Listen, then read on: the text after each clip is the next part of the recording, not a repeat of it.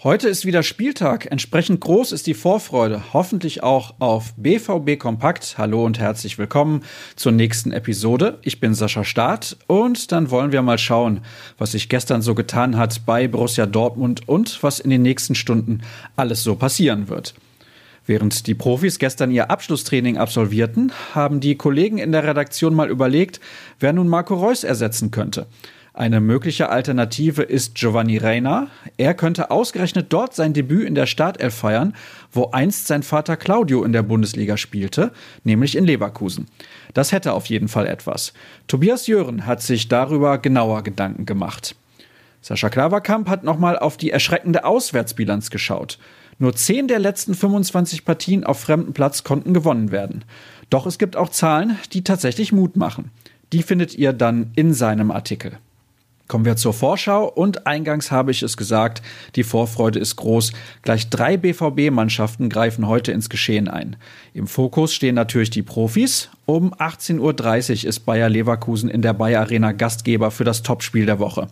Übertragen wird der Kick von Sky und weil es das Topspiel ist, gibt es nur einen Kommentator. Das ist dieses Mal Frank Buschmann. Sebastian Hellmann moderiert die Sendung zusammen mit Experte Lothar Matthäus.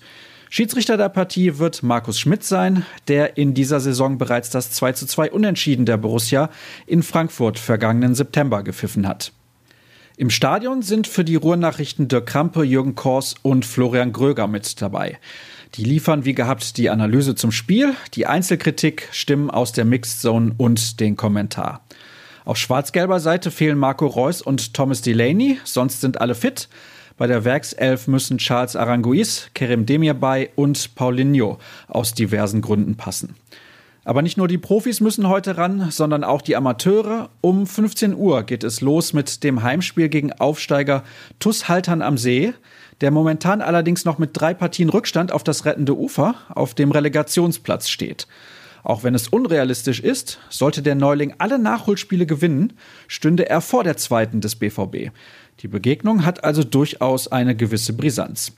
Noch früher muss sich die Jugend beweisen. Die U19 will im Rennen um einen der beiden Plätze für die Meisterrunde da weitermachen, wo sie letzte Woche mit dem Sieg beim ersten FC Köln aufgehört hat. Und mit Borussia Mönchengladbach wartet gleich der nächste große Rivale.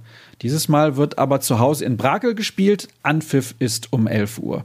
Die Fohlen liegen zwei Plätze, aber nur einen Zähler hinter der Skibbe 11 auf Rang 4. Fußball pur also an diesem Samstag und wenn ihr auf dem neuesten Stand bleiben wollt, dann könnt ihr das bei ruhrnachrichten.de tun, alternativ bei Twitter unter rnbvb oder auch bei Sascha Start. Das war's, wir sind durch. Euch viel Spaß im Stadion oder auf dem Sofa und auf drei Punkte. Bis morgen früh.